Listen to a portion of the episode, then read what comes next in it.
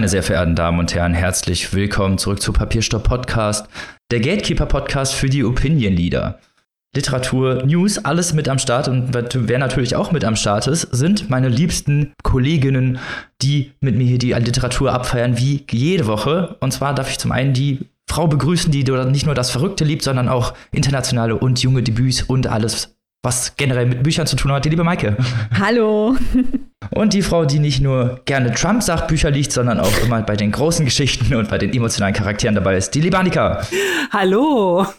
Und natürlich auch mit dabei heute, wie immer, der Chef des Ganzen, der Erfinder dieses wunderbaren Podcasts, der Mann, der experimentelle Literatur liebt. Es ist der liebe Robin.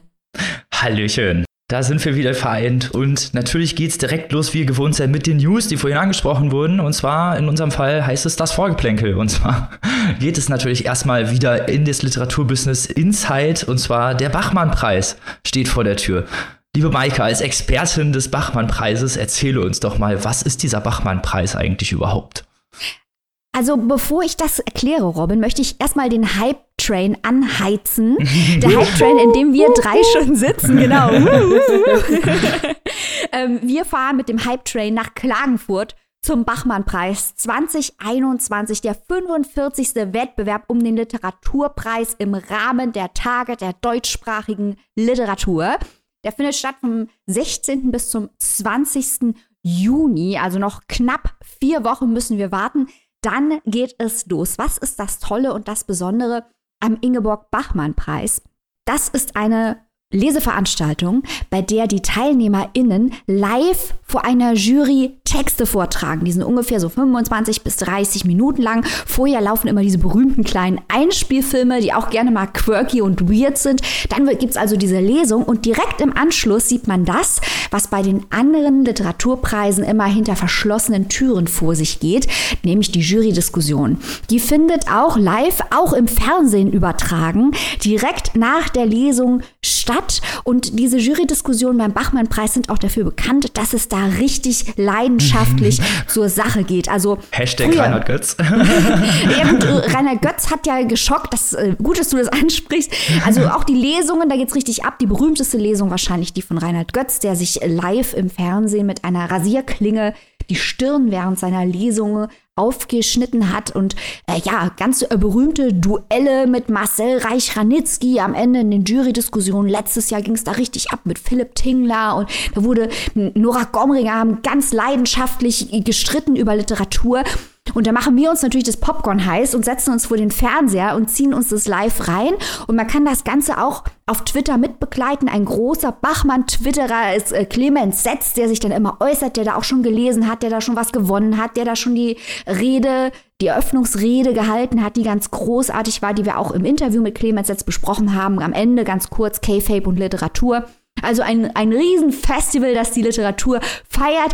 Vor Ort ist diesmal allerdings nur in Anführungszeichen die Jury, da sitzen auch Spitzenleute drin. Diesmal zum ersten Mal Juryvorsitzende, die wunderbare Insa Wilke, die wir letztes Jahr, als wir über den Bachmann-Wettbewerb gesprochen haben, schon gefeiert haben weil sie so ein tolles Jurymitglied war und solche präzisen und interessanten Urteile abgeliefert hat. Sie wurde auch zum beliebtesten Jurymitglied gewählt und jetzt ist sie Vorsitzende. Wir sind heiß, wir sind am Start. Der Bachmann-Wettbewerb, er kann losgehen.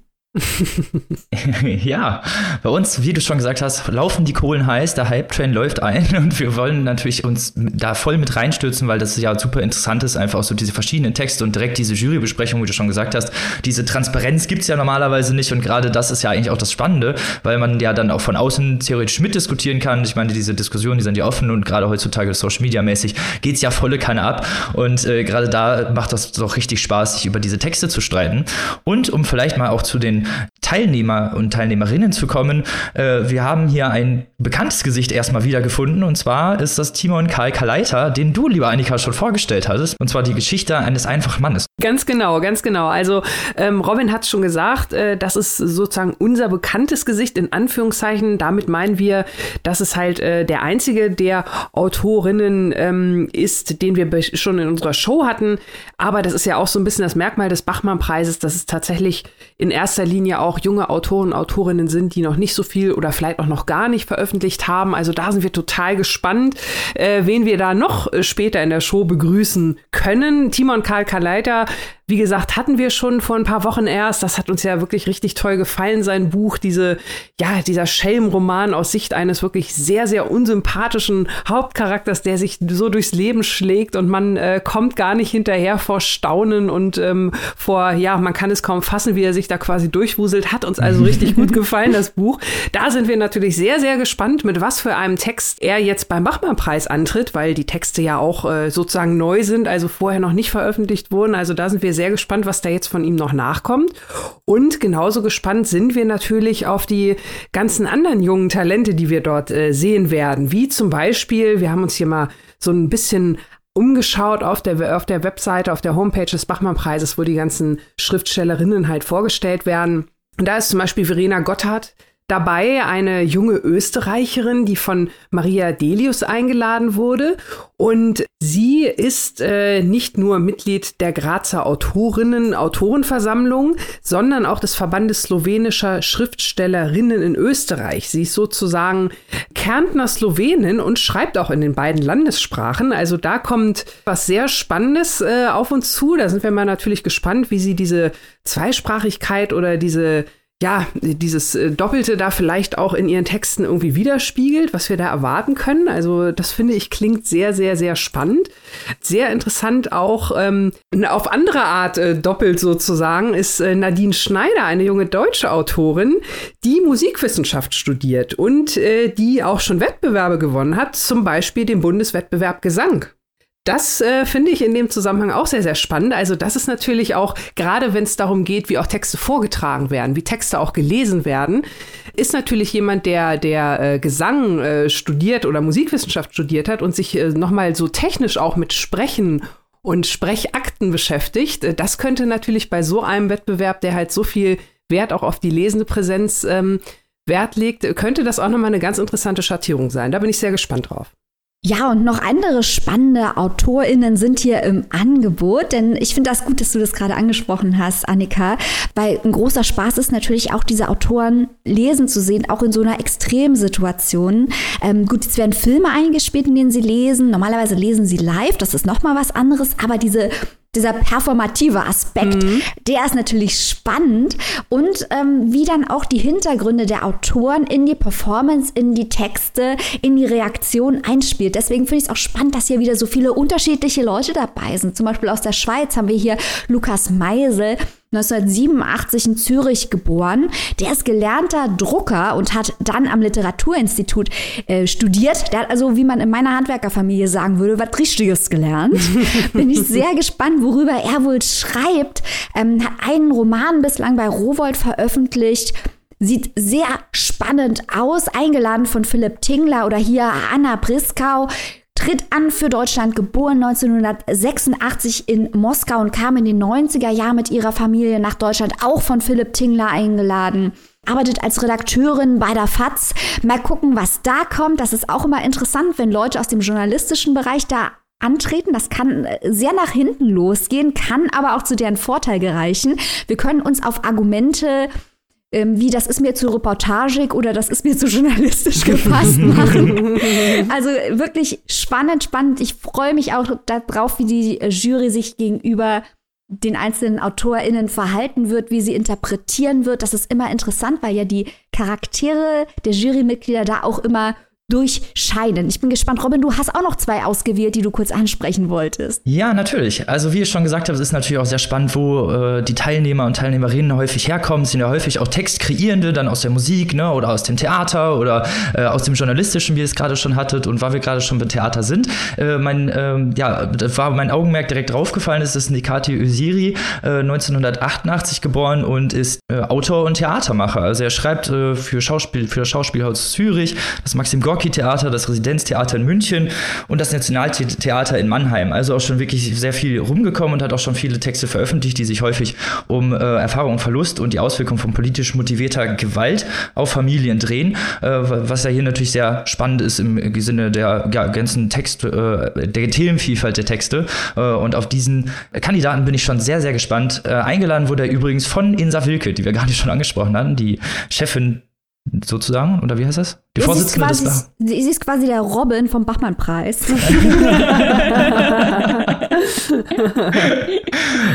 Und wen ich natürlich noch, äh, oder wen ich noch ins Augenmerk gefasst habe, ist Dana von Winkel. Und zwar eigentlich, weil sie den kürzesten Vorstellungstext hat. Sie hat äh, das äh, ab 2015 das Studium der Linguistik und Literaturwissenschaft in Berlin, Toulouse, Cambridge und Frankfurt an der Oder absolviert und schreibt gerade an ihrem ersten Roman. Sie hat schon mehrere Texte veröffentlicht, mit unter anderem mit den Titeln Rega, Spaziergang durch das jüdische Berlin und in der Weserstraße sonst sich ein Haus. Also, ich bin schon sehr gespannt. Und um das vielleicht noch mal zu komplementieren, wer hier noch auf der Liste steht, sind Nava Ibrahimi, Katharina Ferner, Heike Geißler, Fritz Krenn, Leander Steinkopf, Julia Weber und Magda Wojcuk um das jetzt einmal zu komplementieren. Also, ihr könnt euch auf ein sehr großes Spektakel freuen und auf sehr, sehr viele unterschiedliche und hoffentlich auch äh, ja, die Jury furios diskutierend machende Texte. Also, wir haben uns schon freigenommen. Könnt ihr euch vorstellen, wie heiß wir da drauf sind? Wir sind voll heiß drauf und deswegen Genau, seid gespannt und genau wie wir auch gespannt sind. Und da wird es natürlich noch mal etwas mehr zu geben, wenn die Zeit kommt. Und jetzt kommen wir zum zweiten Thema des Vorgeplänkels, denn wir haben ein, ein interessantes Sachbuch entdeckt, was wir euch natürlich nicht vorenthalten wollen, weil wir gehören auch in diese Sparte. Liebe Maike, erzähl uns doch mal was über dieses interessante Buch, was du mitgebracht hast. Es handelt sich um eine Sachbuchveröffentlichung aus dem hochseriösen Surkamp Verlag. Grüße an unsere guten Freunde von Surkamp. Und das Buch heißt Influencer, die Ideologie der Werbekörper von Ole Nymon und Wolfgang M. Schmidt. Ich habe deswegen angesprochen, dass Surkamp hochseriös ist, weil dieses Buch als Sachbuch eigentlich verboten unterhaltsam ist. Ist das überhaupt erlaubt, dass Sachbücher so lustig und unterhaltsam sind?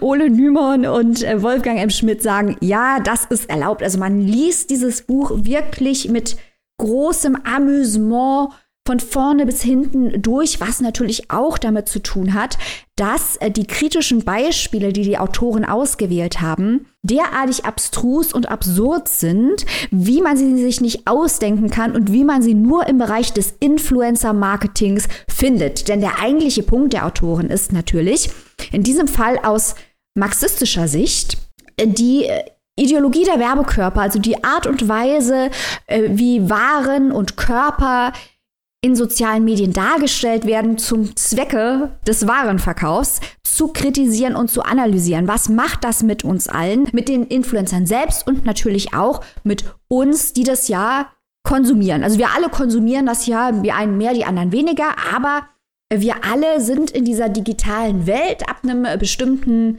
Alter, also ein bisschen älteren vielleicht eher nicht, aber wir sind alle in dieser digitalen Welt gefangen und werden auch davon beeinflusst. Und die Autoren fragen sich natürlich, was macht das mit uns und was macht es mit unserer Weltwahrnehmung und hält es uns nicht von progressiven Ambitionen ab, wenn wir uns dem zu viel aussetzen. Das Ganze, wie gesagt, hat einen irren Unterhaltungswert. All diese Beispiele von den Influencern, was sie machen. Da geht es um Reiseinfluencer, um Mami-Influencer. Es geht um Leute, die Virtue Signaling betreiben, um eigentlich Waren zu verkaufen. Es geht um Geschlechterrollen, um Körperbilder. Also all diese Dinge werden hier angesprochen. Und das ist einfach unglaublich amüsant, wird eben angereichert mit Adorno, mit Brecht, mit Benjamin. Und jetzt komme ich hier zu meiner leichten äh, Kritik.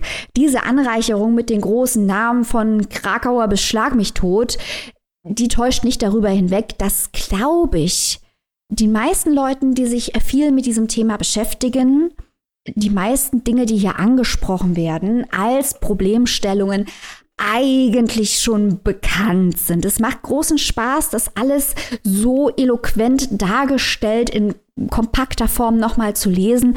Aber es ist jetzt nicht gerade welterschütternd, was uns hier inhaltlich geboten wird. Und ein anderer Punkt ist, dass der Begriff Influencer hier ein kleines bisschen schwammig verwandt wird. Weil was mich zum Beispiel sehr interessiert hätte, also es wird hier darüber gesprochen, dass die Influencer eine eigentlich abzulehnende Art der Einkommensgenerierung betreiben, die ein falsches Bewusstsein, also Marxismus, erzeugt. Da ist aber die Analyseschärfe dann fraglich, weil zum Beispiel Wolfgang Schmidt ist ja auch ein Influencer. Der hat ja auch einen YouTube-Kanal und äh, sagt aber, äh, Rezo ist ein Influencer und er nicht. Da ist natürlich die Frage, Rezo hat ja auch journalistisch recherchierte Inhalte und das ist teilweise wirklich gar nicht schlecht gemacht. Da kann man als ausgebildeter Journalist wirklich nichts gegen sagen und Rezo hat das ja auch gelernt. Da fragt man sich halt, ist das jetzt nicht ein bisschen random und ist das nicht ein bisschen einfach und die klassischen Medien finanzieren sich ja auch häufig über Werbung. Und was ist dann da jetzt der Unterschied zu so manchen Influencern wie Schmidt, der ja auch Geld einnimmt mit dem Content, den er kreiert? Er schmiert sich natürlich in seinen Filmanalysen nicht Creme ins Gesicht und sagt, guck mal, ich habe gar keine Falten, schon klar. Aber mit diesem Code bekommt ihr 10% runter von der Faltencreme. Genau. Aber trotzdem glaube ich, dass die Trendschärfe, die uns hier suggeriert wird in dem Influencer-Buch, auf diese Art und Weise nicht gegeben wird. Also das hatten wir wir auch in unserem Interview mit dem dunklen Parabelritter, das wir gemacht haben, mit Alex, könnt ihr auch nachhören, wo wir auch uns selbstkritisch gefragt haben, sind wir Klickhuren? Und wenn ja, sind, im Escort-Bereich. sind wir im Escort-Bereich oder auf dem Straßenstrich? Also quasi, wo ist die Grenze? Was macht man für Klicks? Man will wahrgenommen werden, man will aber gleichzeitig natürlich anspruchsvollen Content, hinter dem man stehen kann. Und das wird hier so ein kleines bisschen äh, sich ein bisschen einfach gemacht, habe ich den Eindruck, indem man erstens mal die Konsumenten Tinnen für dümmer hält, als sie sind. Aber ich glaube, die wenigsten Bibi-Fans denken, der Content von Bibi sei Hochkultur. Und auf der anderen Seite, glaube ich, sich zu leicht macht, weil man sagt, ja, ich bin ja ganz, ganz, ganz anders als die Influencer da draußen. Ähm, wenn man, äh, wie Schmidt, und das möchte ich jetzt überhaupt nicht gering schätzen, damit sein Geld verdient, weil dann verkauft man ja auch seinen Content. Also ich finde das, äh, finde das auch sehr, sehr, sehr interessant. Äh, also diese Fragestellung, die du da aufmachst, liebe Maike. Und ich würde sogar vielleicht gedanklich noch einen halben Schritt weitergehen und sogar fragen, ist das denn quasi fast schon jetzt durch die Wahl des Mediums so gewollt getrennt. So nach dem Motto, äh, ja gut, ich mache hier zwar so ein bisschen was als YouTube, äh, kann man ein bisschen drüber diskutieren, aber hier, jetzt habe ich ein Buch veröffentlicht in einem hochseriösen Sal Verlag und jetzt bin ich halt Autor und äh, nicht mehr nur in Anführungszeichen Influencer wo man ja auch sagen könnte, sind Autoren nicht auch irgendwo Influencer? Ja, natürlich, natürlich. Das ist, das ist ja, das meine ich ja mit, das führt das Ganze ja wieder ad absurdum, äh, ad absurdum. Das ist ja das, worüber wir, wie Maike vorhin schon richtig gesagt hat, schon immer und immer wieder sprechen. Ne? Also es ist ja nicht, es, es kommt ja auf den Inhalt an, nicht auf die Art der Verpackung oder die Art des Kanals. Ne? Also ich meine, in einem Buch, in, selbst wenn es gedruckt ist, kann genauso viel Quatsch drin stehen, wie natürlich ein YouTube-Beitrag, äh, perfekt äh, recherchiert äh, beziehungsweise ganz ausführlich mit Quellen belegt äh, ist, so wie halt journalistisches Arbeiten, so wie Maike schon gesagt hat. Ne? Und ähm, ja, da frage ich mich dann auch, wie, wo, wie will man das dann trennen? Ne? Also du kannst ja nicht beides machen. Und wenn du sagst, äh, du leistest dir ja oder du leistest dem ja dann noch mehr Vorschub und du gräbst dir selbst das Wasser ab, wenn du auf der, wenn du diese Trennung so offensichtlich machst und aber selbst auch als Influencer arbeitest. Also mir erschließt sich die Logik dahinter überhaupt nicht. Ich glaube, dass er äh, da, da den Begriff Influencer anders definieren würde als wir. Er sieht halt quasi äh, Attila Hildmann und Kollega und Bibi, diese Leute oder Kim Kardashian, das sind die Influencer ja. für ihn. Aber ich glaube halt ah. halt auch, dass diese Trendschärfe, genau wie du ausgeführt hast, Annika, die ist halt in dem Maße nicht da. Und auch selbst wenn du Surkamp-Autor bist, ne? Wir sind Fans von A, AutorInnen und B, dem Surkamp-Verlag. Aber Autoren haben ja auch, und das ist auch kein so neues Phänomen, aber durch die Digitalisierung stärker geworden, äh, Paratexte, die sie natürlich einbinden können zur Interpretation ihres Buches. Kracht macht das ganz extrem mit seinem Fernsehinterview, Politik, wie er sich darstellt, wie er sich auf Fotos darstellt und so weiter. Und natürlich auch ähm, zur Selbstdarstellung als Werbung, weil AutorInnen, und das ist legitim, ihre Bücher verkaufen wollen. Also ich glaube, all diese Verbindungen, die das so komplex machen, die wegzudefinieren, indem man sagt, hahaha, ich kritisiere jetzt einmal marxistisch, spendet jetzt bitte auf dieses Konto für die Filmanalyse, finde ich ein bisschen schwierig. Ja. für 10% gibt es ein bisschen, für die, mit diesem, diesem Code gibt es einen bisschen längeren Text. Also ich weiß nicht, ob die, ob die nicht so, also ob die sich nicht so ein bisschen aus ihrer eigenen Problematik herausdefiniert haben. es klingt so ein bisschen, als würde man, genau wie du schon gesagt hast, aus seinen eigenen Verhältnissen raus ja, erklären wollen, indem man sagt, okay, das sind die bösen Influencer und das sind die guten Influencer, worum, äh, also wo Influencer. Das ist schon extrem Meta. Eben, es ist ja nur eine Form, es ist ja nur eine Form der Darbringung und da kann man halt, ne, gerade dann bei ganz vielen Sachen fragen, wer ist denn jetzt halt auch noch Influencer oder wer nicht, ne? Ich meine, TV-Moderatoren oder so, die sind in Größen und Ganzen auch Influencer, nur weil man sich bei Instagram oder TikTok rumtreibt, ist man ja jetzt nicht besser oder schlechter als jemand anderes, nur weil man dann vielleicht ein anderes Format für sein Influencing benutzt. es geht ja, wie beide schon gesagt hat, einfach um den Content so, ne? Und wenn manche einfach vielleicht nicht so Hochkultur sind, wie sich das die beiden Herren gern wünschen, dann ist das ja so. Aber so, ne, so läuft es halt und so läuft, äh, so läuft das Publikum halt auch. Klar gibt's da halt häufig, also ähm, wird sich ja dann über die falsche Werbung aufgeregt oder dass dann halt irgendwie versucht wird, mit den Fans Geld zu machen in irgendeiner Weise, äh, fragwür auf fragwürdige Art und Weise, wo man sich dann denkt, okay, wo hört denn die fragwürdige Art und Weise auf? Weil ne, es gibt halt vielleicht auch welche, die das nicht so nachrecherchieren können oder so. Ich will jetzt hier nicht irgendwem was Böses andeuten, aber ne, also jemanden einfach dann in eine Schublade zu stecken und zu sagen, okay, ihr habt eine Million Follower, ihr macht ja gar nichts, weil es ja gesellschaftsrelevant ist, obwohl der Content da gar nicht drauf ausgelegt ist. Mhm. Ist ja dann auch wieder so eine Sache von, weiß nicht, so ein, also auf dem hohen Ross, wo man sitzt, ist ein tiefer Fall. Sag ich mal so, wenn man dann, dann doch vielleicht als Influencer irgendwie enttarnt wird, weil man halt eben ja auch Content macht. Ich glaube, das ist sehr wohl. Also ich bin da nicht so, so freundlich und wie du, Robin. Also ich glaube schon, dass es halt Leute gibt, die, die abzuwatschen äh, absolut angebracht ist. Wie du sagst, wenn halt Leute ja. irgendwie Geld mit ihren Followern äh, machen. Es gibt sehr wohl einen sehr deutlichen Unterschied zwischen Werbung und redaktionellem Content und der ist auch leicht zu finden, wenn man das nur möchte. Und ich glaube auch, dass es eine Art von Werbung gibt, die okay ist. Also wenn beide Seiten wissen, dass hier ist jetzt Werbung, um einen Kanal zu finanzieren zum Beispiel oder wenn ganz klar gesagt wird, hey, ich verkaufe hier jetzt ein Produkt. Aber es gibt ja auch so Sachen wie ähm, versteckte Abo-Fallen oder wenn da irgendwelche Körperbilder perpetuiert werden, die schädlich sind für Leute, wenn da Produkte verkauft werden, die schädlich sind für Leute, irgendwelche Diätsachen, die ähm, auf Amphetaminen basieren. Also da gibt es ja die verrücktesten Sachen, die im Internet auch an Minderjährige gemarketet werden. Und ich finde es total legitim, darauf zu zeigen. Also ich würde nicht zu weit gehen, zu sagen, uh, man kann, man kann da, vielleicht haben wir es nicht gewusst oder so. So nett bin ich jetzt nicht. Aber ich denke halt, dass Schmidt und Nümann halt sehen müssen, dass sie auch Geld machen als Influencer und dass das vielleicht, obwohl sie marxistische Kritik be begreifen, äh, betreiben, ist das für mich okay. Aber ich glaube, dass es ein Problem von marxistischen Kritikern ist, dass sie sich gern aus dem Kapitalismus rausdefinieren wollen und das geht halt leider nicht.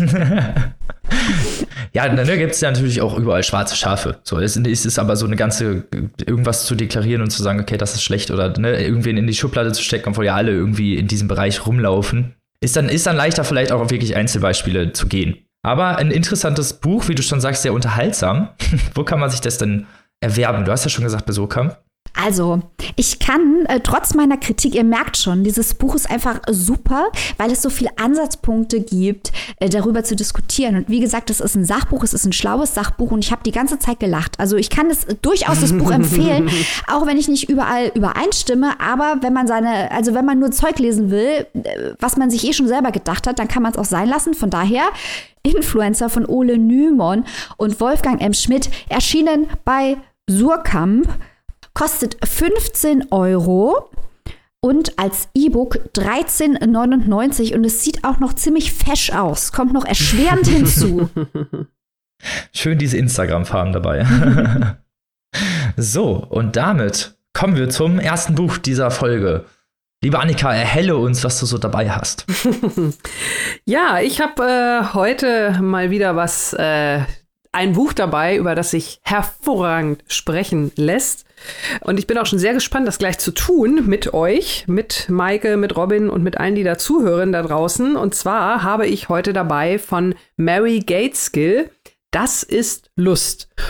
Und ähm, auch wenn euch der Titel jetzt vielleicht auf Anhieb nicht sagt, dann vielleicht nach meinen erläuternden Worten und selbst wenn dann nicht, dann könnt ihr aber immerhin zumindest ein bisschen einordnen, weshalb ich sage, das ist eine Story, über die man trefflich diskutieren kann. Das ist nämlich eine Kurzgeschichte, eine Novelle, wenn man so möchte, die zunächst im New Yorker erschienen ist, also in der großen Zeitschrift in Amerika. Dort hat Mary Gateskill sie ähm, veröffentlicht unter dem Originaltitel This is Pleasure. Und die Erzählung ist so ein bisschen ja, als MeToo-Erzählung, so möchte ich es mal nennen, bekannt geworden, hat diesen Ruf erlangt, dass sie sozusagen auf diese ganze MeToo-Debatte nochmal ein völlig neues Licht geworfen hat. Und wie sie das tut, ob sie das überhaupt tut, das werden wir hier gleich mal erörtern. Vorab möchte ich nochmal kurz zwei, drei Worte zur Autorin sagen, Mary Gateskill.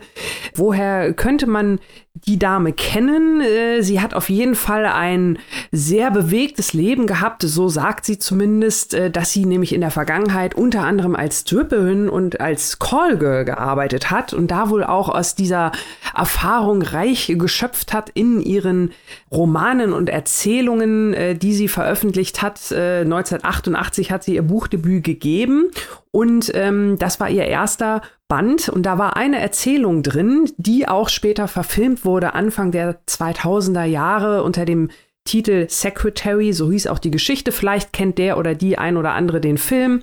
Wie gesagt, 2002 mit James Spader und Maggie Gyllenhaal. Da ging es also um eine Sekretärin und ihren Chef und ja, das Ganze so ein bisschen eine BDSM äh, angehauchte Geschichte, aber überhaupt jetzt nicht mit äh, sowas ganz dämlichem wie Fifty Shades of Grey zu vergleichen, sondern ne, durchaus also äh, schon was mit Niveau. So möchte ich es mal formulieren in aller Kürze. Das auf jeden Fall Mary Gateskill und sie hat nun Das ist Lust, die in Anführungszeichen MeToo-Erzählung geschrieben. Worum geht es hier in dieser Geschichte? Es geht um Quinn und Margot. Die beiden sind seit über 20 Jahren befreundet. Quinn ist ein ein Engländer, ein ja gestandener Mann, möchte ich mal sagen, in Anführungszeichen, der in dem Buch äh, sozusagen das äh, ja das Ende seiner Karriere erlebt. Und zwar nicht, weil er in Ruhestand äh, gegangen ist, sondern weil er, ich nenne es jetzt mal so, im Zuge einer MeToo-Geschichte, also im Zuge von Vorwürfen, die ja über ihn äh, laut wurden, äh, der sich immer mehr Frauen angeschlossen haben und die schließlich dazu geführt haben, dass er halt ja, seinen Posten räumen musste. Und äh, Margot, die, wie gesagt, seit über 20 Jahren mit ihm befreundet ist, die ihn kennt und die diese Geschichte sozusagen ein bisschen einordnet. Also wir hören äh, aus beiden Perspektiven. Quinn und Margot erzählen abwechselnd, äh, berichten also, was vorgefallen ist, so gut sie es können, erzählen so ein bisschen, wie es dazu kam und vor allem, ähm, was Margot angeht, wie sie es äh, sich selbst gegenüber so ein bisschen rechtfertigt. Also sie ist halt in der Situation, dass äh, ein, ein wirklich guter Freund, so schildert sie es, wie gesagt, die kennen sich seit 20 Jahren und sie er, erläutert auch sehr, sehr ausführlich, was diese Freundschaft äh, für die beiden ausmacht, woraus man auch Rückschlüsse ziehen kann auf das übrige Verhalten von Quinn. Auf jeden Fall, diese Margot ist halt in dieser Situation, dass sie diesen Freund hat, der sie schon lange, lange begleitet, der in gewissen ähm, Momenten ihres Lebens halt auch sehr, sehr nahe steht, teilweise näher als ihr Mann, ne? Freundschaft, äh, innige Freundschaft, Liebe und so weiter und so fort. Und dieser Mann nun halt in, äh, ja, mittendrin in einem dieser MeToo-Skandale steht, der sich verantworten muss ähm, aufgrund seines Verhaltens, was ihm vorgeworfen wird, was sich auch nicht alles so wegdefinieren lässt per se. Und äh, ja, sie ist nun auf der einen Seite äh, ja von verschiedenen Gefühlen. Sie hat natürlich diese Wut, weil sie sich von ihrem Freund betrogen fühlt. Sie hat natürlich die Trauer, weil sie äh, das Gefühl hat, dass sie ja einen Freund verliert. Ne? Ist sie einem Trugschluss zum Opfer oder gefallen oder kann sie es vielleicht sogar nachvollziehen, wie es überhaupt dazu kommen konnte? Was ist passiert? Was ist dran an diesen Vorwürfen? Also diese ganzen Gedanken, die sie quasi da, die da auf sie einprasseln und diese Gegensätze, von denen sie sich sich angezogen fühlt, weil sie halt, ja, versucht, sich selber und diese Freundschaft jetzt aufgrund dieser Erlebnisse neu zu definieren. Was ist passiert mit Quinn? Wir lernen Quinn halt kennen, wie gesagt, zum einen aus dem, was Margot über ihn berichtet, zum einen auch, was er selbst erzählt. Ist er ein Erzähler, dem man Glauben schenken kann oder nicht? Ich denke schon, weil er, ja, also er, er, äh, es ist nicht so leicht, sich festzulegen. Er merkt es schon, weil ich finde, das ist unterm Strich, vielleicht kann ich das mal so ein bisschen abkürzen, das ist eigentlich dieses, dieser große, große Pluspunkt von dieser Geschichte. Weil inhaltlich kann, gibt es gar nicht so viel mehr zu erzählen. Das ist, wie gesagt, eine relativ kurze Geschichte, es sind 120 Seiten. Und ähm, wir tanzen so ein bisschen um diese beiden Charaktere herum. Und äh, genau jetzt, welche Details ist gar nicht so wichtig. Das Tolle an dieser Geschichte ist, dass sie wirklich das liefert, was sie verspricht. Und zwar bietet sie neue Ansichten. Also ich würde sogar so weit gehen, je nachdem, was man aus dieser Geschichte herauslesen will, kann man von bis. Man kann quasi Quinn komplett verurteilen für das, was er getan hat Man kann aber sogar, je nachdem, äh, wie welche verquere Sichtweise man hier einnehmen möchte, könnte man ihn sogar quasi so ein bisschen als Märtyrer feiern.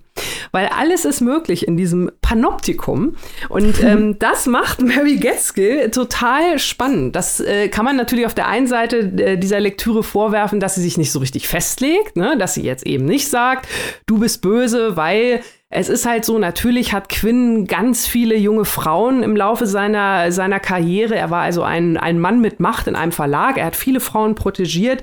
Er hat, war mit vielen befreundet. Es ging auch hier zumindest nicht in erster Linie um ähm, sexuelle Übergrifflichkeit im Sinne von Missbräuchlichkeit, sondern Quinn hat sich halt immer, also er hat sich teilweise unangemessen verhalten, aber ganz platt gesagt, für ihn mit den besten Absichten. Und das erkennt er auch an. Und das erkennt er auch an, dass das teilweise alles nicht so okay ist. Das macht es halt nicht immer so einfach, ihn als hundertprozentigen Bösewicht zu verurteilen. Äh, aber wie gesagt, man kann die ganze Bandbreite der Gefühle und Emotionen hier einnehmen.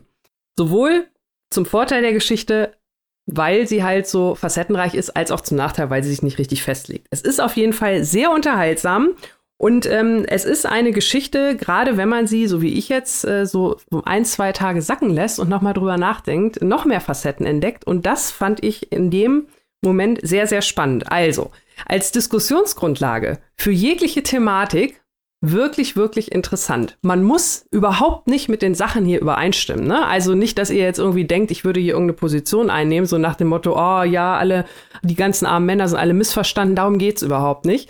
Hier geht es wirklich einfach nur, überhaupt mal diese Gedankengänge durchzugehen. Und ihr wisst ja, das mögen wir hier bei Papierstau Podcast, eben auch mal diese Gedanken einzunehmen von Charakteren oder Sichtweisen, die uns eigentlich so überhaupt nicht liegen. Ne? Weil Mike hat das ja vorhin auch schon gesagt, wenn man da so gar nichts Neues mehr erfährt, dann muss man das ja eigentlich auch nicht lesen. Und was das angeht, war das hier für mich also wirklich interessant, um mal wieder so ein paar ganz andere und alte Gehirnwindung mal wieder durchzupusten.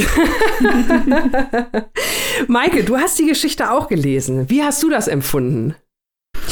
Ich fand die Reaktionen, die es auf diese Geschichte gab, ganz faszinierend, weil es, glaube ich, die Problematik im Kontext von MeToo aufzeigt, weil es heißt ja Believe Women, nicht Believe All Women. Und mhm. genau diesen neuralgischen Punkt spricht Mary Gateskill hier an, aber sie macht es uns nicht so leicht, weil Quinn ist kein Vergewaltiger, aber er ist trotzdem ein Narzisst, der Frauen manipuliert. Mhm. Also das heißt, ähm, teilweise macht er auch Dinge, die nicht legal sind, also wirklich äh, Sexual Assault, wirklich Frauen gegen ihren Willen anfassen.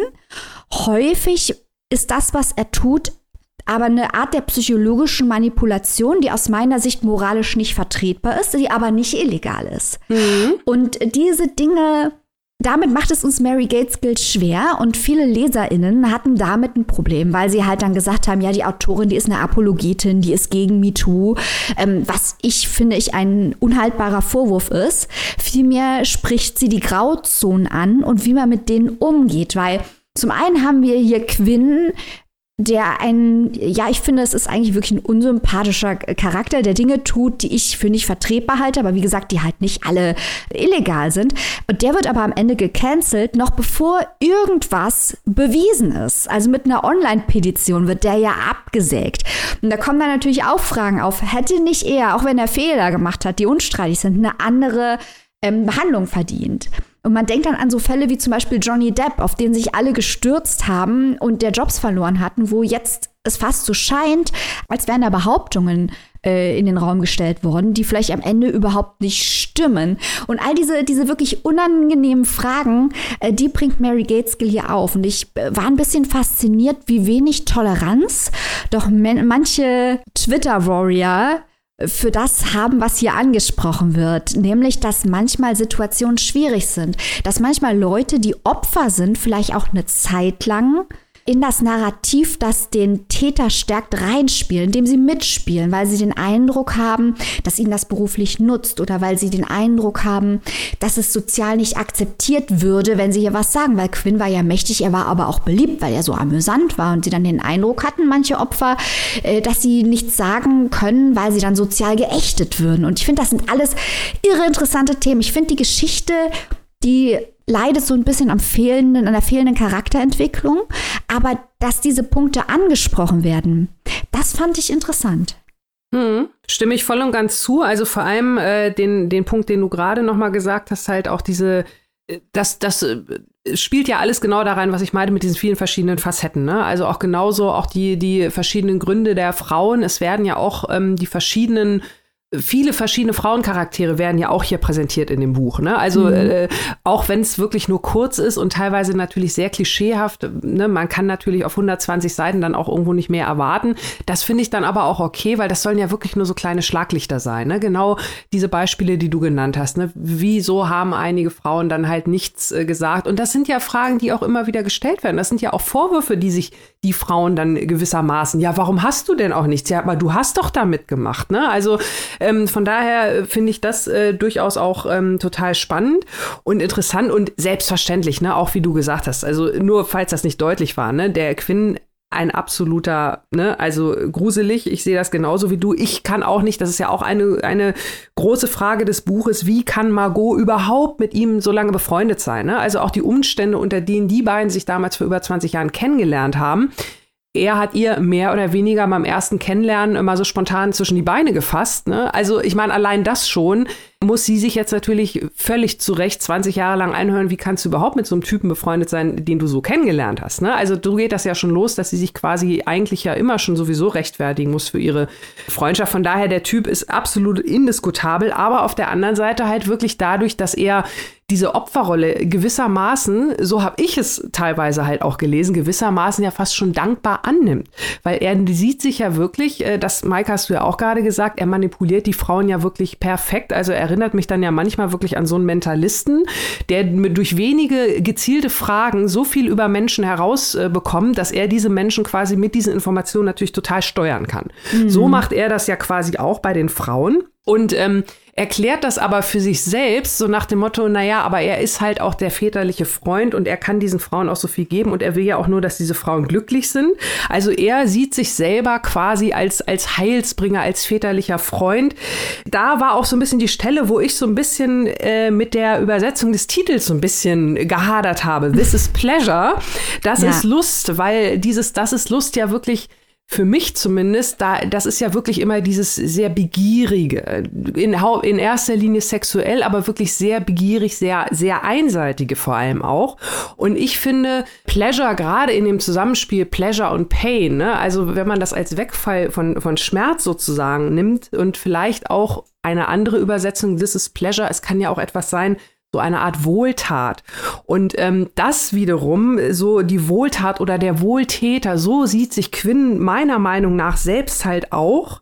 Und ähm, deswegen am Ende, er, er sagt ja selbst, naja, das, was die Frauen sagen, das mag ja vielleicht, ich habe es zwar anders gemeint, aber ich gehöre halt auch einer anderen Generation an. Und er geht ja quasi schon fast schon freiwillig zur Opferbank, weil er weiß, dass für Männer wie ihn die Zeit gekommen ist.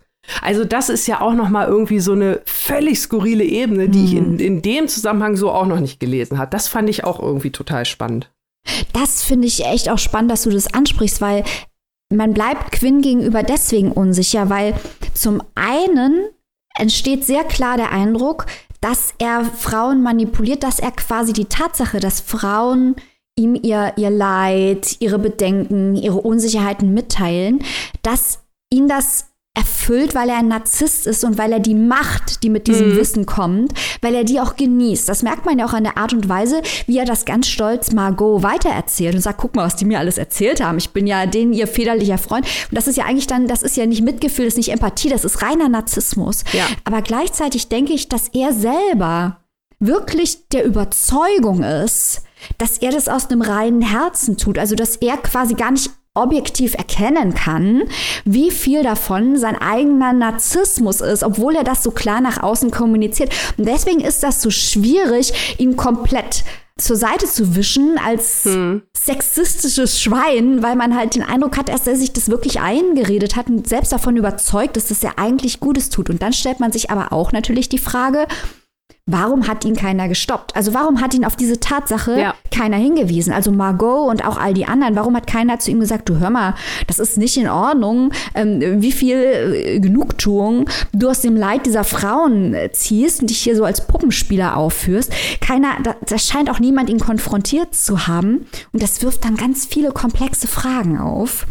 Auf jeden Fall total viele. Und ähm, ich finde, es gibt sogar noch andere Stellen, wo man dann wirklich auch, also eine Sache war da, das will ich jetzt aber überhaupt nicht als Beispiel nennen, ähm, weil es zu spoilerisch wäre. Es geht aber auch um Vergangenheiten einiger der Frauen, äh, wo Quinn dann einfach auch Sachen sagt, wo man einfach denkt, okay, jetzt bist du einfach auch einfach nur zum, zum Hassen. Und das finde ich so spannend, dass du wirklich diese Bandbreite von bis hast. Und ich meine, äh, ihr Leute da draußen, die ihr uns zuhört, ich meine, wir reden hier von äh, wirklich knapp 120 Seiten und ihr merkt schon, wie Maike und ich jetzt hier schon in der Diskussion voll abgehen und ich könnte jetzt noch echt stundenlang mit Maike darüber weitersprechen über dieses Buch, weil wir haben noch nicht mal einen Ansatz äh, von den, wie gesagt, vielen Facetten, die es da gibt. Ich habe mir noch ganz viele andere Notizen gemacht. Also, was ich sagen will, gerade vielleicht, wenn ihr zum Beispiel einen Buchclub habt, äh, der sich gerade neu etabliert oder ähnliches, hier habt ihr ein Buch, das ist relativ flott durchgelesen. Das liest sich auch gut durch. Und da kann man drüber sprechen ohne Ende. Und es ist super aktuell und es macht Spaß. So. Klingt ja, ja auch, klingt ja wirklich interessant, auch mit dieser, mit dieser Idee zu spielen. Also ich habe euch jetzt einfach mal andächtig gelauscht von eurer Diskussion und Also es wäre auch was für dich, Robin, auf jeden Fall. Auf jeden ja, Fall. äh, hört sich voll interessant an. Ich hätte es ich hätte es auch sehr gerne gelesen, aber ich spare mir jetzt einfach mal weitere Fragen und frage frag einfach, wo kann man sich das denn äh, kaufen, liebe Annika, und in die Diskussion mit einsteigen. Genau, also das ist Lust von äh, Mary Gateskill, übersetzt von Daniel Schreiber, ist erschienen im Blumenbar Verlag und kostet in der gebundenen Ausgabe 18 Euro und als keimfreies E-Book bekommt ihr es für 13,99. Das klingt doch fair. Also Leute, holt's euch und diskutiert mit. Genau. Das ist, dafür ist es ja immer, dafür ist da Literatur immer gut. So, und jetzt kommen wir zu einem weiteren diskussionswürdigen Buch. Und zwar habe ich mitgebracht Krass von Martin Mosebach. Martin Mosebach ist, einmal kurz zum Autor, ist äh, ja in der deutschen Literaturszene so ein, eines der bekanntesten Gesichter, glaube ich, die man so kennt, der auch viel in anderen Genres wie Filmdrehbücher oder Theater, Hörspiele äh, schon gearbeitet hat. Er wurde mit zahlreichen Preisen ausgezeichnet, äh, war unter anderem Finalist beim Deutschen Buchpreis 2007 mit seinem Roman Der Mond und das Mädchen und war 2014 Finalist beim Preis der Leipziger Buchmeister mit seinem Werk Das Blutbuchenfest. Nicer Titel übrigens. Auch hier haben wir wieder einen nicen Titel, denn er heißt Krass. Ist eigentlich auch ein sehr guter Aufhänger und auch eine sehr, sehr gute Beschreibung, um dieses Werk zusammenzufassen. Aber es geht hier nicht um das Adjektiv krass, sondern es auf mehrere Arten und Weisen zu deuten. Es geht nämlich vor allem um Illusion, Betrug, Unterwerfung, toxische Männlichkeit, Gottkomplexe und generell prätentiöses Verhalten. Es spielt 1988 in Neapel. Mittelpunkt der Geschichte ist ein gewisser Herr Jüngel, der Erzähler und Assistent von Herrn Ralf Krass, um den sich hier eigentlich alles dreht und der mit seiner Entourage halt in Neapel ist, äh, am Anfang der Geschichte bei einem Illusionisten äh, und sich ja über die Illusion freut. Es ist eigentlich so ein ganz billiger Taschenspielertrick, in dem Zuschauer gebeten werden, an irgendwas zu denken und irgendwas aufzuschreiben und er in einem versiegelten Brief die Antworten enthüllt und man sich schon relativ schnell denkt, dass die junge Frau, die da mitgemacht hat, seine Komplizin war, was hinterher natürlich auch so ist. Aber es geht, äh, Herr Krass ist so super fasziniert davon und sagt, ah, wir müssen auf den Zauberer gucken. Der Zauberer ist Drahtzieher und fühlt sich natürlich mit dem sympathisch, weil Herr Ralf Krass ist halt auch so ja, so ein typischer Patriarch, der sich so seine, seine Gefolgschaft um sich sammelt. Ich habe ja gerade schon gesagt, er reist mit einer Entourage. Dazu gehört nicht nur Herr Jüngel, der wie gesagt als sein Assistent und äh, ständiger Übersetzer fungiert, weil seine ganzen Gäste sind halt, also sind Franzosen bei und Italiener. Er selber kann aber auch äh, wenig, also kann keine anderen Sprachen, also spricht nur Englisch und kann de dementsprechend auch muss ständig für ihn übersetzt werden. Also der Jüngel ist vor allem so der Standardübersetzer, der halt auch wirklich bei jedem Gesprächen dabei sein muss, um alle Anwesenden mitteilen zu lassen, was halt auch Herr äh, Krass gesagt hat.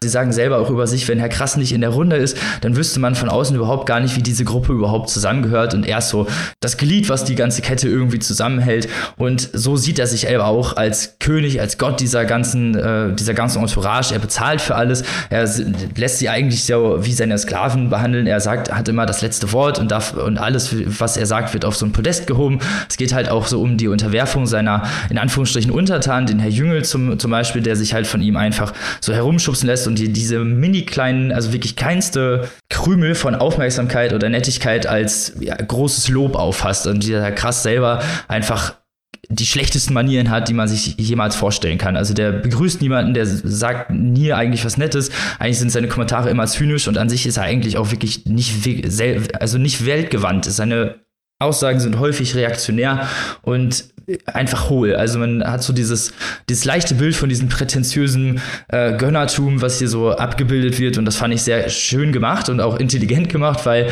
die Charaktere alle für sich einzeln so ein, so ein ganz bestimmte, ähm, so ein ganz, ganz bestimmtes Charisma haben. Vor allem der Herr Junge selbst, der halt hier so als dieser dückmeiserische ja, Dienstbote eigentlich schon agiert. Nachts äh, Faxe an seine Frau Hella schreibt, mit der er auch äh, ziemliche Eheprobleme zu haben scheint und dann diese ganzen ähm, Intimitäten Intimitäten und diese ganzen Beziehungen nochmal aufleben lässt und sie nochmal so für sich nachwirken lässt. Und genau da sieht man auch diesen, diesen Erhebungskomplex von Krass, der da so auf dieses Podest gehoben wird, obwohl er halt meistens einfach nur sehr, sehr unhöflich ist. Aber er ihn dann so, ah ja, die Gedanken von Herrn Krass, ne, der hat einfach überhaupt gar keine Zeit, sich mit so, ja, sterblichen Problemen rumzuschlagen wie Nettigkeiten oder sowas. Das ist ja nicht für Genies. also wirklich so äh, komplett äh, auch schon in diesem Bann gefangen ist. Dieses Ganze nimmt Fahrt auf, als Herr Krass eine junge Frau aufnimmt in seine Entourage, die eigentlich dem Ganzen vollkommen entgegenstrebt, also die auch gar nicht so wirklich nach seiner Pfeife tanzen möchte und trotzdem bietet er ihr einen Deal an, indem er sagt, ähm, ja, du stehst an meiner Seite und musst eigentlich immer alles machen, mit mir mitkommen, aber keine Intimitäten und sie darf auch keine Intimitäten zu jemand anderem pflegen. Dass das Ganze dann nicht so lange hält aufgrund ihres Naturells, entspricht sich von selber und dann geht alles schief. So viel sozusagen zum Inhalt. Das ganze Interessante hier, habe ich ja schon gerade eigentlich gesagt, sind die ganzen Charakteristiken, die, der Charisma, äh, das hier in diesem Buch verströmt wird, weil es alles sehr, sehr theatralisch, alles sehr, sehr dramatisch. Das liegt auch an der Sprache, die sehr schwer ist. Ich, häufig wird, wird die Referenz zu Thomas Mann gezogen und äh, das kann man hier auch sehr häufig ziehen. Also auch nicht nur sprachlich, sondern auch metaphorisch sind hier sehr, sehr viele äh, Parallelen zu finden. Und zum anderen ähm, macht es natürlich das Ganze so sehr dramatisch und hebt teilweise auch wirklich kleine Nuancen eines Gesprächs und die Blicke, die dabei getauscht werden, auf ein hohes Podest und ufert das Ganze nochmal sehr, sehr emotional aus, sodass man halt auch wirklich einen sehr, sehr guten Überblick hat. Einige könnten das vielleicht ein bisschen drüber nennen und äh, man muss sich hier für dieses Buch auch tatsächlich ein bisschen Zeit nehmen, weil es halt, wie gesagt, auch sehr schwer geschrieben ist, sehr, sehr, hohe sehr, sehr hoher Sprachgebrauch und dadurch auch, ähm, na, eben nicht so leicht zu lesen ist, aber die Herangehensweise und auch die Emotionalität werden dadurch sehr, sehr gut gefasst, weil auch dieses Theatralische und das Dramatische halt hier eine Metapher sind, mit der, äh, mit der Mosebach spielt. Das Ganze sind die die ganzen Charaktere wirken teilweise sehr parodiehaft, äh, so, eine, so ein Abriss auf ihre eigene Art, so wie, wie dieser Herr Jüngel, der einfach ähm, so diesen, so diesen ja, Diener gibt und auch zu Hause von seiner Frau stark unterdrückt wird. Äh, der krass natürlich selber, der teilweise äh, auf, auf den Ozean hinaus äh, geschwemmt wird und ähm, durch Quallen schwimmt und eigentlich nur so ganz kurz dem Tode entrinnt und das hinterher so als Abenteuer umdreht.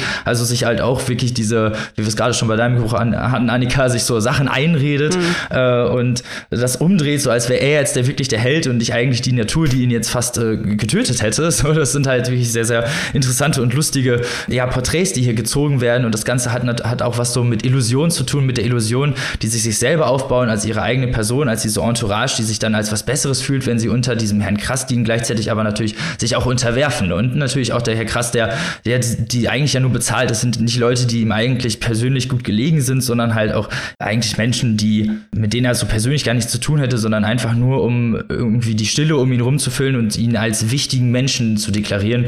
Und dadurch geht es, darum geht es halt auch immer häufig, dass man so als wichtig und äh, ja, ganz großartig dargestellt werden muss und der Name halt mehr zählt als eigentlich wirklich jeder Charakter. Also es, ähm, es klingt auf jeden Fall nach, nach viel Buch viel in Anführungszeichen im Sinne von, ähm, also ich habe äh, viele Charaktere und äh, Robin, so wie du es geschildert hast, scheint es ja auch sehr, sehr episch zu sein mit den ganzen Beziehungen der Charaktere zum einen zueinander direkt und dann auch, ähm, ja, wenn man dann noch diese, diese Ebene noch dazu nimmt, äh, was ist jetzt Illusion oder, oder kann man dem Narrativ trauen oder ist es so, wie der, wie der, wie er sagt oder wie er es wahrnimmt oder so. Also es klingt nach kann ich sagen, nach, nach einem etwas anstrengenden Buch, das viel fordert. Ja, da hast du vollkommen recht. Das liegt, da, da kommt natürlich auch hinzu, dass häufig Perspektiven gewechselt wird, also zwischen den Charakteren die Perspektive gewechselt genau, wird. das und meine ich, ja. es dann so teilweise innere Monologe sind und äh, die Faxe, die abgedruckt werden und äh, Streitgespräche mit sich selber oder halt wirklich im Satz teilweise so die, die Perspektive halt gewechselt wird auf einen anderen Charakter. Das ist halt sehr, sehr ungewöhnlich und halt auch sehr undurchdringlich, mhm. könnte man sagen. Aber gerade diese Schwere gilt natürlich, äh, geht also ist natürlich Teil auch dieser Narrative, die er hier äh, einfließen lassen möchte, der Mosebach, weil es halt eben genau diese, ja, diese prätentiöse Art widerspiegelt, die diese Charaktere halt eben nun mal innewohnt. Hm. Ja, also äh, viel. Also äh, ich glaube, man muss sich sehr konzentrieren. Ja, ja. Also dieses Undurchdringliche ist natürlich auch Teil des Romans und da soll man auch, muss man erst ein bisschen hintersteigen und sich auch erst, äh, weil diese ganzen Informationen, also auch wirklich greifbare Informationen, wer halt dieser krass ist, was der für Geschäfte macht, die werden alle so nur in Sublim verraten und auch so teilweise nur zwischen den Zeilen, dem so ein bestimmter Blick ausgetauscht wird oder dem dann, dann so ein ominöser Satz steht. Also steht halt häufig alles äh, in, der, in der Schwebe und das meine ich auch mit dieser Illusion. Ähm, es ist ein interessantes, wirklich, äh, ja, Labyrinth äh, in dem man sich schnell verlaufen kann, aber das halt auch äh, auf seine Art sehr spannend ist. Man muss nur halt vielleicht Zugang zu dieser Sprache auch erst finden. Ich würde vielleicht vorschlagen, sich mal die, ähm, wenn man interessiert ist, äh, sich die Leseprobe anzugucken und dann äh, kann man, glaube ich, schon mal so auf den ersten 20 Seiten ganz gut diese Sprache, also gucken, ob man mit dieser Sprache äh, zurechtkommt, weil das eben, eben halt diese Schwere wird den ganzen Roman so bestimmen. Und das halt bei 500 Seiten ist natürlich auch nicht ganz zu leicht zu lesen. Also ich habe mir so metaphorisch gesehen ein bisschen die Zähne ausgebissen, aber mich hat es trotzdem sehr gut unterhalten. Also, falls ihr dieses krasse Werk auch reinziehen wollt, könnt ihr das tun für 25 Euro im Hardcover und 19,99 Euro in der E-Book-Variante. Wie gesagt, etwas schwer und etwas lang, aber manchmal hat man da auch Lust drauf. und damit kommen wir jetzt zum letzten Buch und dann bin ich jetzt mal gespannt, ob das auch so schwer und lang ist oder ob es, ob hier eher die in der, der Begriff in der Kürze liegt, die Würze greift. Liebe Maike, erleuchte uns. Also ich liege jetzt von der Länge her zwischen Annika und dir, Robin. Gucke gerade 273 Seiten äh, und es ist sehr leicht zu verstehen, aber trotzdem literarisch sehr gehaltvoll. Wir reden jetzt über irische Literatur. Donald Ryan, From a Low and Quiet Sea, raus in der deutschen Übersetzung Die Stille des Meeres. Donald Ryan ist noch viel zu unbekannt im deutschsprachigen Raum. Das ändern wir jetzt natürlich mit dieser Folge hier. Das ist nämlich eine Type, die vom großartigen Sebastian Barry, auch einem irischen Schriftsteller, King of the New Wave of Irish Writers genannt wurde. Die Stille des Meeres war auch äh, gelonglistet für den Booker im Jahr 2018, geshortlistet für den Costa und für den Irish Book Award. Äh, Donald Ryan hat Preise ohne Ende unter seinem Gürtel. Zum Beispiel schon vier irische Buchpreise, den Preis der Europäischen Union für Literatur, ein hochdekorierter Schriftsteller. Es wird Zeit, dass er auch hierzulande zum Superstar aufsteigt. Ich werde jetzt hier mal Möglichstes tun, dazu beizutragen. es handelt sich hier um eine Charakterstudie oder wohl eher um drei Charakterstudien. Das Buch hat nämlich vier Teile. Äh, der erste, äh, in dem geht es um Farouk. Farouk ist ein junger syrischer Arzt, der mit seiner Familie sein Land verlässt. Also er plant ursprünglich dort zu bleiben. Er möchte seinen Landsleuten helfen in seiner Funktion als Arzt, aber aufgrund des Krieges möchte er seine Familie schützen, hat den Eindruck, er muss nun seine Familie schützen und mit einem Boot über das Mittelmeer nach Europa fliehen. Das ist Teil 1. In Teil 2 treffen wir Lampy. Das ist ein junger Mann mit Liebeskummer. Geistig beschäftigt er sich immer mit seiner verflossenen Chloe. Lampy kommt aus einer Arbeiterfamilie. Er lebt zusammen mit seiner Mutter und mit seinem Großvater und verdient momentan damit Geld, einen Bus für ältere Menschen zu fahren, um die zu verschiedenen Terminen vom Altenheim hin und her zu fahren. Ist dabei aber geistig, wie gesagt, immer bei Chloe. Und die dritte Person, die wir treffen, ist John. John ist ein früherer Buchhalter und Lobbyist. Der ist äh, krank und wird bald sterben, was er auch weiß. Und dieser Teil ist geschrieben als quasi religiöses äh, Bekenntnis, als eine Art Beichte, denn John schaut zurück auf das, was er bedauert in seinem Leben. vor allem auf eine Affäre, die er hatte mit einer viel jüngeren Frau. So, nun denkt man sich, das sind natürlich drei sehr verschiedene Charaktere aus verschiedenen gesellschaftlichen Klassen, teilweise sogar verschiedenen Nationalitäten, mit ganz unterschiedlichen Rollen innerhalb der Gesellschaft, sowohl angenommene als auch zugeschriebene Rollen.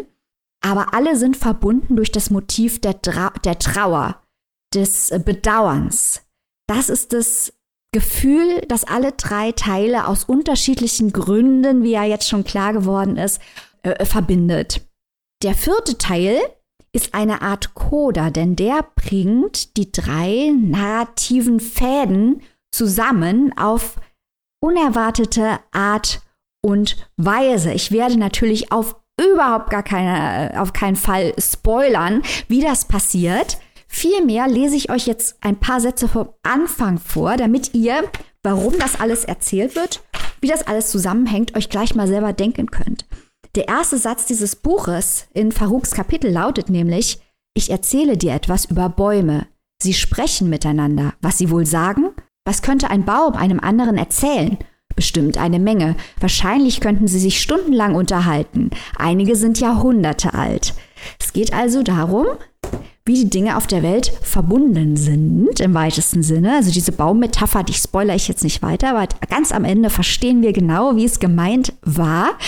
Und die drei Figuren, die so unterschiedlich scheinen, sind auch viel, viel ähnlicher als wir denken. Also wir merken schon im Gegensatz zu dem, was Robin eben erzählt hat, was mich an, an meine intellektuellen Grenzen geführt hat und mir Angst gemacht hat, ist dieses Buch sehr leicht. also ich war zu zweit, sehr gut. Bin ich nicht alleine in meiner Verzweiflung. Zu dritt. Ähm, zu dritt, sehr gut. ähm, ist dieses Buch wirklich leicht zu begreifen, aber das bedeutet nicht, dass es dumm ist, ganz im Gegenteil. Denn die Art und Weise, wie diese Charakterstudien betrieben sind, in diesen kleinen Vignetten, in diesen ganz klaren, einfachen Sätzen, greift Donald Ryan einfach die menschliche Natur auf so eine empathische Art und Weise an und fängt sie ein. Und diese kleinen inneren emotionalen Bewegungen der Charaktere werden in so einer Klarheit und Direktheit kommuniziert, ohne dass es sentimental wäre. Diese Charaktere sind so komplex und so lebendig. Man braucht eigentlich gar nicht mehr als diese kleinen Geschichten mit diesen hervorragenden Beobachtungen, um völlig von diesem Buch von den Füßen gefegt zu werden. Also äh, gerade auch der Teil mit Farouk, das ist ja recht gefährlich, wenn man so ein weißer, mittelalter, irischer Autor ist, jetzt mal zu sagen, ich erzähle euch jetzt mal, wie das ist, wenn man so ein syrischer Flüchtling ist. Das ist extrem gefährlich und kann schnell nach hinten losgehen. Ich erinnere hier an Jenny Erpenbecks Gehen gegen gegangen. Ich weiß, das Buch hatte viele Fans, aber ich fand, das war moralistisch und simplistisch, wie es auch immer die Schuld dem Gesetz und der Regierung zugeschrieben hat, als wären wir das nicht alle unterm Strich. Ähm, dieses Buch ist, was das angeht, sehr viel bescheidener und sehr viel intelligenter und gleichzeitig ist der Effekt durch diese Klarheit umso verstörender und geht umso tiefer. Also ich habe am Ende von dem Buch habe ich geheult, ich war fertig, einfach weil diese Figuren, diese Menschlichkeit dieser Figuren, wie Donald Ryan die beschreibt, so berührend ist. Das hat, das ist eh eine Stärke, finde ich, von vielen irischen Autoren, dass sie Charakterstudien unglaublich gut äh, beschreiben können, unglaublich gut betreiben können. Ein Wahnsinnsbuch in all seiner Einfachheit und Klarheit geht es einem direkt ins Herz. Donald Ryan, Die Stille des Meeres. Ganz, ganz toll. Klingt auch einem richtig, richtig tollen Buch. Also Gerade wenn du schon sagst, dass sich dich so emotional gepackt hat. Ich habe Herzchen in den Augen. Also. ah. Ja, vor allem, wenn die ja auch noch miteinander verbunden sind. Man denkt sich ja schon Anfang an, wahrscheinlich kommen die irgendwann zusammen, aber das ist ja gerade die Spannung, gerade so bei so verschiedenen Perspektiven. Was mich jetzt vielleicht nochmal interessiert, ist die Reflexion in der Sprache jeweils, weil wenn so unterschiedliche Perspektiven hat, hat man das dann auch äh, in der Sprache verankert, so, dass man dann halt auch diese unterschiedlichen Perspektiven äh, in dem Sinn ihre eigene, ihre eigene Sprache oder ihre eigenen ja, Mittelpunkte hat oder äh, ihren eigenen Fokus oder ähm, ist, das, ist das so eher komplett in einem durcherzählt? Also man merkt schon die unterschiedlichen Perspektiven, aber es ist weniger so, dass hier offensiv mit einem Wechsel der Stimmfarbe gespielt wird, dass die Leute also unglaublich unterschiedlich klingen, sondern ich glaube, das auch, aber ich, hauptsächlich finde ich, vermittelt es sich durch die emotionalen Resonanzen. Also die, die Trauer, man könnte ja meinen, Trauer ist immer das gleiche Gefühl. Aber dadurch, dass sie hier an diese Geschichten und diese Charaktere angebunden wird, ist die Trauer von Farouk und wie er sie vermittelt eine ganz andere als zum Beispiel bei Lampy, diesem jungen Mann mit Liebeskummer. Und wie dieses gleiche Gefühl auf unterschiedliche Art und Weise und in unterschiedlichen Kontexten verbalisiert wird, das zeigt halt auch, was das für ein empathischer Autor ist und wie gut er sich in Menschen einfühlen kann, um halt diese feinen Unterschiede innerhalb der Gefühlsregungen zu zeigen. Ich finde, darin ist Donald Ryan der eigentliche äh, Meister, dass er, das ist ja sehr schwierig, da nicht mit einem breiten Pinsel solche überwältigenden Gefühle ähm, zu zeichnen. Und er ist da wirklich sehr, sehr geschickt, muss ich sagen. Das freut auch immer, wenn man dann halt auch emotional richtig mitgepackt wird bei solchen äh, Romanen äh, immer was Schönes zu hören. Also ich habe ja auch nicht ohne Grund gesagt, dass ich Herzchen in den Augen habe, weil du natürlich mit deiner Beschreibung auf meiner ganz persönlichen Bingo-Karte ganz viele Treffer gelandet hast. um, ähm, ich habe aber während, äh, während du über das Buch gesprochen hast, Maike, so ein paar Flashbacks gehabt äh, zu unserer Show von vor ein paar Wochen. Äh, und zwar musste ich so ein bisschen an äh, das Debüt von Eva Munz denken, das du vorgestellt hast. Oder sind es Sterne? Da ging es doch auch um äh, drei Männerperspektiven, die dann irgendwie im Laufe der Geschichte zusammengelaufen sind. Ähm, ist das so ein bisschen in die ähnliche Richtung oder sind da von der Erzählweise her doch eher deutliche Unterschiede zwischen den beiden Werken? Das ist eine extrem interessante Frage. Weil, also ich hätte diese Verbindung überhaupt nicht gezogen, aber jetzt, wo du es sagst, leuchtet es mir absolut ein, dass du das tust. Weil es geht ja auch um Krieg bei Eva Munz. Genau, genau. Und da war es ja Afghanistan und hier Syrien, also so ein bisschen auch diese, diese Thematik äh, Flucht und so weiter hatten wir ja da auch. Ich glaube, bei Eva Munz war es ja auch irgendwie da, na gut, da war es ein Junge, ne? Äh, hier sind es dann mhm. jetzt drei Männer, aber ja, irgendwie musste ich so ein bisschen daran denken. Ich musste gerade noch mal kurz gucken, welches Buch es jetzt genau war oder wie der Titel war, wollte ich natürlich nichts Falsches sagen. Also Eva Munz, und das meine ich jetzt überhaupt nicht despektierlich, aber Eva Munz arbeitet sehr viel flashier. Eva Munz, das, das knallt richtig, das Buch. Und das ist auch, was sie will. Und sie hat ja auch diese Popliteratur-Anleihen ja auch ganz bewusst. Ich meine, sie hat ja mit Kracht früher viel gearbeitet und sie kommt aus der Popliteratur. Und das merkt man auch. Da sind viele Popliteraturbezüge zu Beyoncé und das ist alles, da ist richtig was los in diesem Buch. Mhm. Und Donald Ryan erzählt sehr reduziert. Da macht wirklich über die emotionale Schiene wird dieses Buch groß. An sich ist das ein ganz reduziertes Erzählen, in dem überhaupt keine erzählerischen Effekte vorkommen. Also diese der englische Titel, sagte ich ja eben schon, heißt ähm, From a Low and Quiet Sea. Und es spricht natürlich zum einen das Meer an, das Irland umgibt, aber auch das Meer, das Farouk überquert. Aber es spiegelt sich auch in der Sprache äh, wieder. Das ist hm. eine stille Sprache, aber sie ist eben, wie das ist auch ganz tief gleichzeitig, aber eben ohne die Effekte. Und Eva Munz hat gerne die Effekte, was auch die Berechtigung hat. Also es ist jetzt nicht irgendwie, dass ich das abqualifizieren will, gar nicht. Aber Donald Ryan macht es nicht. Donald Ryan setzt eben darauf, dass man erkennt, dass es mehr ruhig ist, aber dass es auch tief ist. Und das setzt er in der Sprache auch um. Ich habe es auch überhaupt nicht als abqualifizieren verstanden. So habe ich ja auch nicht gefragt. Ich habe ja auch nee, nach nee, den nee, Unterschieden gefragt. Also von daher äh, total super. Und jetzt pass mal auf mein Hot Take. Dann passt das ja wirklich zu den Titeln. Ne? Du hast ja gerade schon gesagt, der Wein sehr viel ruhiger, die Stille des Meeres. Und dann natürlich bei Eva Munz die flashy Sterne. Da, da. Ah, wir sind so gut. oh Mann, ey. Spiegelt sich sogar in die Bilder. explodiert, bling, Leute. Bling, bling, bling. Spielt ja an so drei sehr, sehr unterschiedlichen Orten. Äh, wie ist denn so generell die regionale Einbindung? Also gibt es eine regionale Einbindung jeweils von den Perspektiven oder ist das halt, ist es eher so, geht, ist es eher auf die Charaktere an sich bezogen als auf die Welt, die, in der sie leben? Das ist eine sehr gute Frage. Also bei Farouk ist natürlich die soziopolitische Situation maßgeblich, weil wir erfahren, wie das war, als quasi der Krieg losging, wie sich das für ihn angefühlt hat als junger Arzt und für seine Familie. Das ist also ganz wichtig, auch weil er als Flüchtling, so viel kann ich glaube ich verraten, sein Land vermisst, weil er hat ja sich nicht, der hat sein Land ja nicht freiwillig verlassen. Er wollte bleiben. Er ist nur gegangen, um seine Familie zu schützen, weil das seine Pflicht war aus seiner Sicht und seiner Rolle.